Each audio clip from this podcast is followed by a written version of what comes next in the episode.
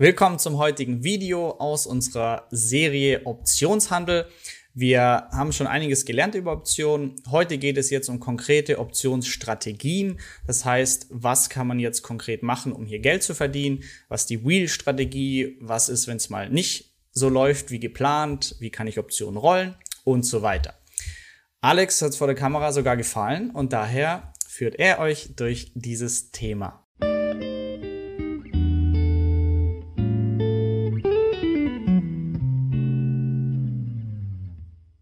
Willkommen zu einem neuen Video aus der Optionsreihe. Heute kümmern wir uns mal um Optionsstrategien, besonders die, die für Anfänger möglicherweise zum Start geeignet sein könnten. Und äh, da wollen wir gleich mal damit äh, starten. Gut, den Risikohinweis, den haben wir jetzt kurz eingeblendet. Jetzt wollen wir loslegen.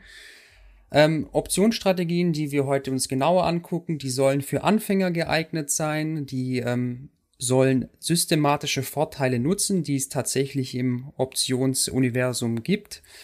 Ähm, und die sollen relativ einfach umzusetzen sein. Mit Optionen kann man ganz, ganz viel machen und ich mache da wirklich nur ganz einfache Sachen, die ich wirklich verstehe und ähm, ich auch alle Konsequenzen abschätzen kann. Das würde ich jedem, der sich mit dem Thema befasst, zu Beginn empfehlen. So.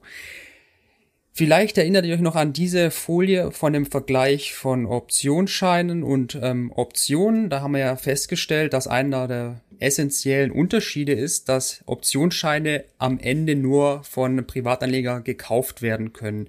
Der Emittent ist immer irgendeine Bank zum Beispiel. Und deshalb muss man sich ja die Frage stellen, warum hat denn die Bank ein Interesse daran, immer als Verkäufer aufzutreten?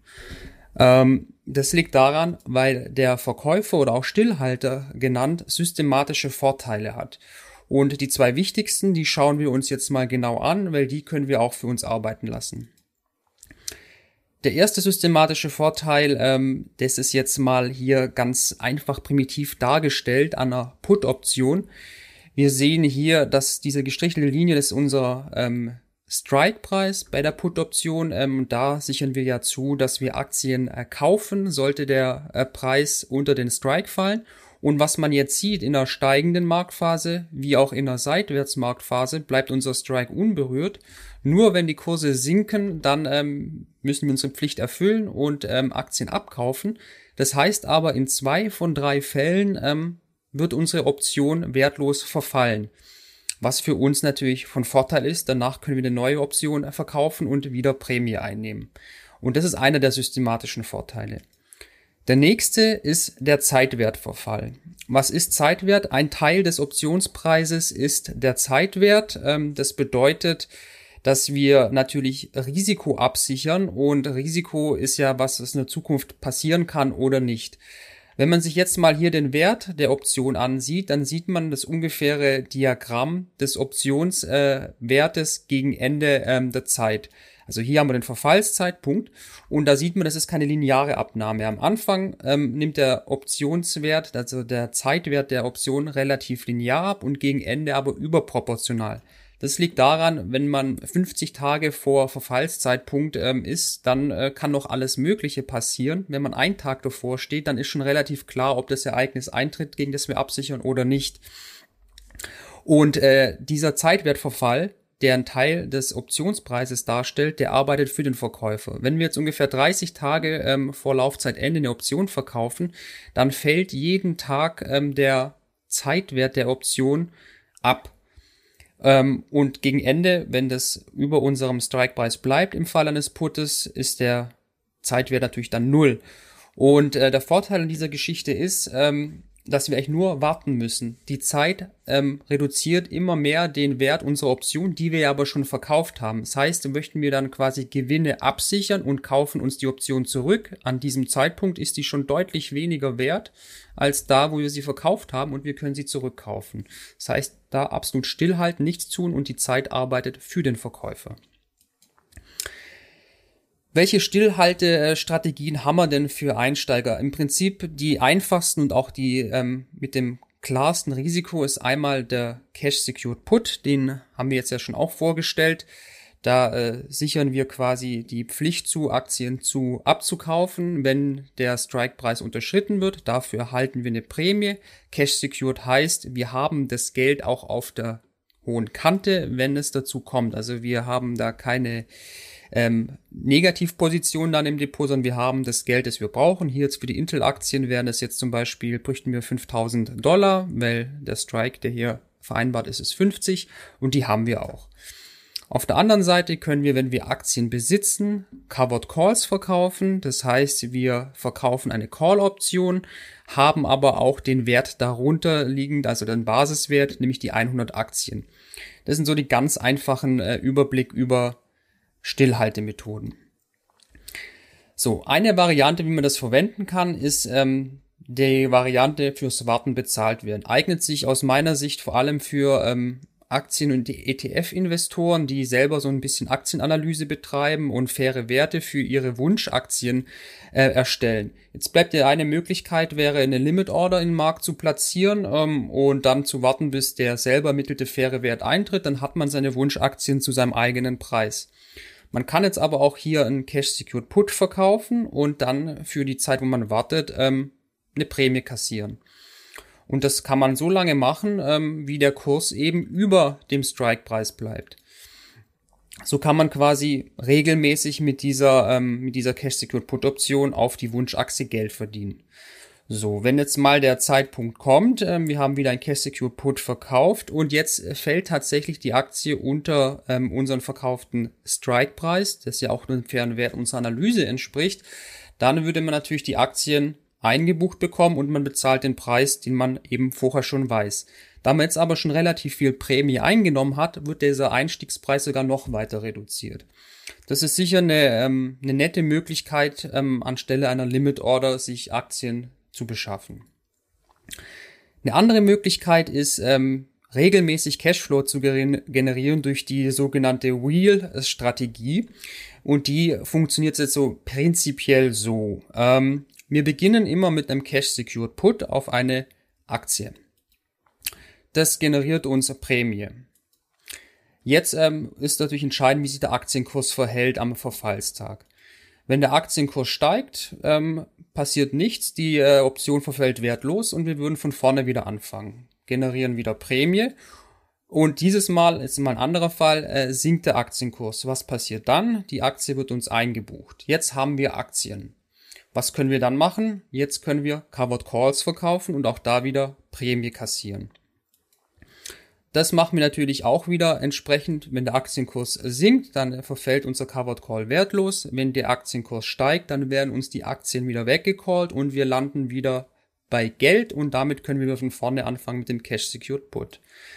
Das sieht ungefähr prinzipiell so aus. Wir fangen mit dem Cash Secured Put an, generieren dann Prämie ähm, und haben dann irgendwann mal Aktien eingebucht. Wenn wir dann Aktien haben, verkaufen wir einen Covered Call, so lange bis wir die Aktien weggecallt bekommen, um dann wieder beim Cash Secured Put zu landen.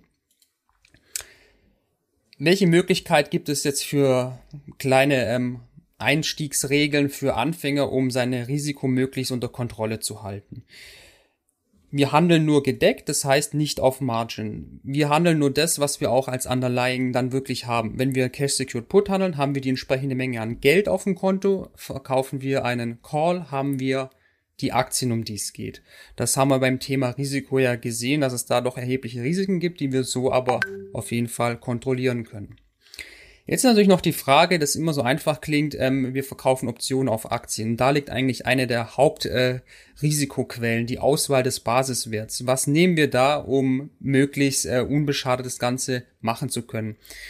Da äh, kann man für Anfänger mal sagen, wer sich mit dem Thema beschäftigen will, der sollte sich mal mit Aktien von Qualitätsunternehmen ähm, mit starten, ähm, die üblichen Verdächtigen, die man auch sonst so in der Community immer hört ähm, lang etabliertes Unternehmen, stabile Gewinne, langfristig steigend und so weiter. Das sind natürlich alles Qualitätsunternehmen, die relativ sicher sind. Anderer Punkt sind äh, Aktien von der eigenen Watchlist, die man ohnehin ähm, auf, im Auge hat, ähm, sich zu beschaffen.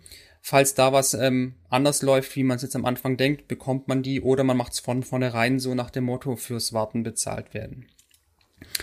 Schwankungsarme Aktien sind damit dann eigentlich für den Anfänger am meisten geeignet. Was man aber klar sagen muss, schwankungsarm, niedrige Volatilität heißt natürlich auch niedrige Optionsprämien, weil da weniger Risiko drin ist. Aber für den Einstieg ist es definitiv ähm, das Mittel der Wahl, um sich mit dem ganzen Themengebiet mal vertraut zu machen. Basiswerte für Fortgeschrittene, da kann man sich dann mal überlegen, ob man auch mal ins ein oder andere Wachstumsunternehmen ins Auge nimmt, weil die natürlich deutlich volatiler sind, mehr schwanken, mehr Risiko haben und damit ist auch die Optionsprämie höher. Als sollte man aber auf keinen Fall ähm, den Basiswert deswegen auswählen, weil man eine hohe Prämie bekommt, wenn man aber sonst von dem Unternehmen nichts hält.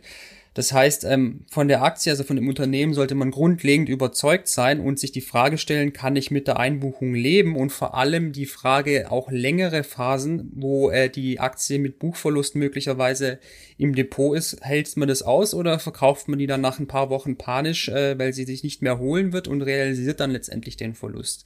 Das muss man sich fragen. Wenn man ansonsten von der Story vom Unternehmen überzeugt ist und dran glaubt, dann mache ich das persönlich so, dass ich das ähm, mich dann auch mal ausüben lasse. Dann habe ich die Aktie im Depot und arbeite dann mit der auf dem Kursniveau weiter, wo sie eben aktuell ist. Genau, und das führt uns auch zum nächsten Thema, zum Rollen von Optionen. Das ist zum Abschluss nochmal eine Geschichte, die wir auf jeden Fall mal angucken sollten. Weil jetzt machen wir mal ein Beispiel, wo das tatsächlich auch mal relevant wird. Ähm, wenn man jetzt gerade ähm, Basiswerte für fortgeschritten nimmt, also Wachstumsunternehmen, dann kann es durchaus mal sein, dass man hier irgendwo ausgeübt wird und dann fällt der Aktienkurs nicht um 2, 3 Prozent, sondern mal deutlich nach unten. Also jetzt wären jetzt hier mal 50 Prozent Kursabschlag. Dann haben wir erstmal den Einbuchungskurs, diesen Marktwert, das würde erstmal 50 Prozent im Buchverlust ungefähr ähm, bedeuten.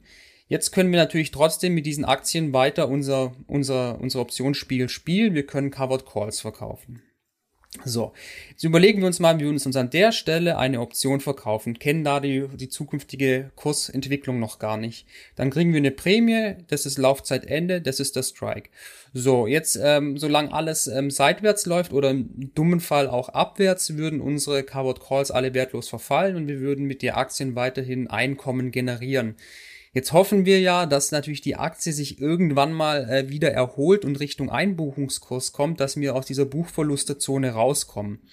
Wenn man natürlich in diese Phase dann mit den Optionen, äh, sch Optionen schreibt, dann wird man immer den Punkt bekommen, wo man jetzt hier eine Option hat, die eigentlich, wenn man sie so belässt, werden uns die Aktien zu diesem Punkt weggecallt, weil der Kurswert unseren Strikepreis nach oben überschritten hat.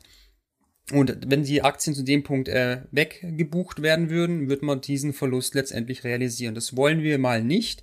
Deswegen werden wir diese Option schließen vor Verfall und dann gleichzeitig eine neue mit einem neuen Strike und einem in der Zukunft liegenden Verfallsdatum eröffnen. Und das Schließen und gleichzeitig Eröffnen einer neuen Option, das nennt sich Rollen von Optionen. Jetzt kennen wir mal zukünftig schon den Kurs und aber das wissen wir natürlich nicht, werden wir die Option verkaufen, wie sich der Kurs entwickelt, aber das wäre jetzt der Fall, wenn sich unser Wachstumswert wieder deutlich erhöht, äh, erholt, würden wir quasi immer wieder Optionen rollen müssen, um an einen Einstiegskurs zu bekommen. Oft ist es so, dass dann die Bilanz des Rollen, also wir kriegen hier eine Prämie, schließen eine, weil sie einen inneren Wert hat, deswegen ist der ähm, Rückkaufkurs natürlich deutlich höher, wir eröffnen neu, die Bilanz ist dann in der Regel negativ kann aber auch mal positiv sein. Es hängt dann letztendlich davon ab, wo die Aktienkurse stehen. Aber so müssen wir uns dann oder können wir uns an den Einbuchungskurs wieder ranarbeiten. Ähm, das wird aber dann etwas Geld kosten. Das ist das Rollen von Optionen und ähm, das kann man natürlich auch an anderen Punkten machen, äh, wenn die These von einer Option grundsätzlich noch erfüllt ist und wir nur eigentlich mehr Zeit brauchen, dann würde man eine Option schließen, möglicherweise den gleichen Strike wählen, nur ein Verfallsdatum in der Zeit weiter in der Zukunft nehmen. Wenn wir mehr Luft brauchen, kann man natürlich auch noch den Strike je nach Put- oder Call-Option anpassen. Das war jetzt mal ein komprimierter Überblick über wirklich sehr Einsteiger, einsteigerfreundliche ähm, Optionsstrategien, detaillierter ausgeführt auf dem Blog, der ist natürlich auch wieder unten verlinkt. Ähm, und das könnt ihr euch mal genauer anschauen, wenn das für euch von Interesse ist das war's für heute erst. Ähm, wir sehen uns dann im nächsten Video. Das war das Kapitel zum Thema Optionsstrategien. Ich hoffe, es hat dir jetzt auch konkrete Anhaltspunkte gegeben, wie du starten kannst. Schreib uns gerne, wenn du Fragen hast, in die Kommentare. Abo, Like, wir freuen uns. Es hilft, dass das Video noch mehr Leute sehen. Und kommentier gern, ob du dich für eine Strategie entschieden hast, was dein Plan ist, ob du schon begonnen hast mit dem Optionshandel. Wir freuen uns auf den Austausch. Schönen Tag dir. Danke, dass du bei dieser Podcast-Folge dabei warst. Du konntest was mitnehmen? Leite ihn gern an deine Freunde weiter, die mit dir Vermögen aufbauen wollen. Geteilte Freude ist doppelte Freude. Alle wichtigen Links der Folge findest du in den Show Notes. Wenn du den Geldschnurrbart Podcast aktiv mitgestalten möchtest, verlinke @geldschnurrbart auf Instagram und stell uns deine Frage. Vielleicht ist sie dann schon bald Thema in einer neuen Folge. Ansonsten hilft uns jede Bewertung auf iTunes oder Spotify. Vielen Dank dafür. Auf das unser Vermögen und unsere Zufriedenheit weiter wachsen. Bis zum nächsten Mal, dein Geldschnurrbart.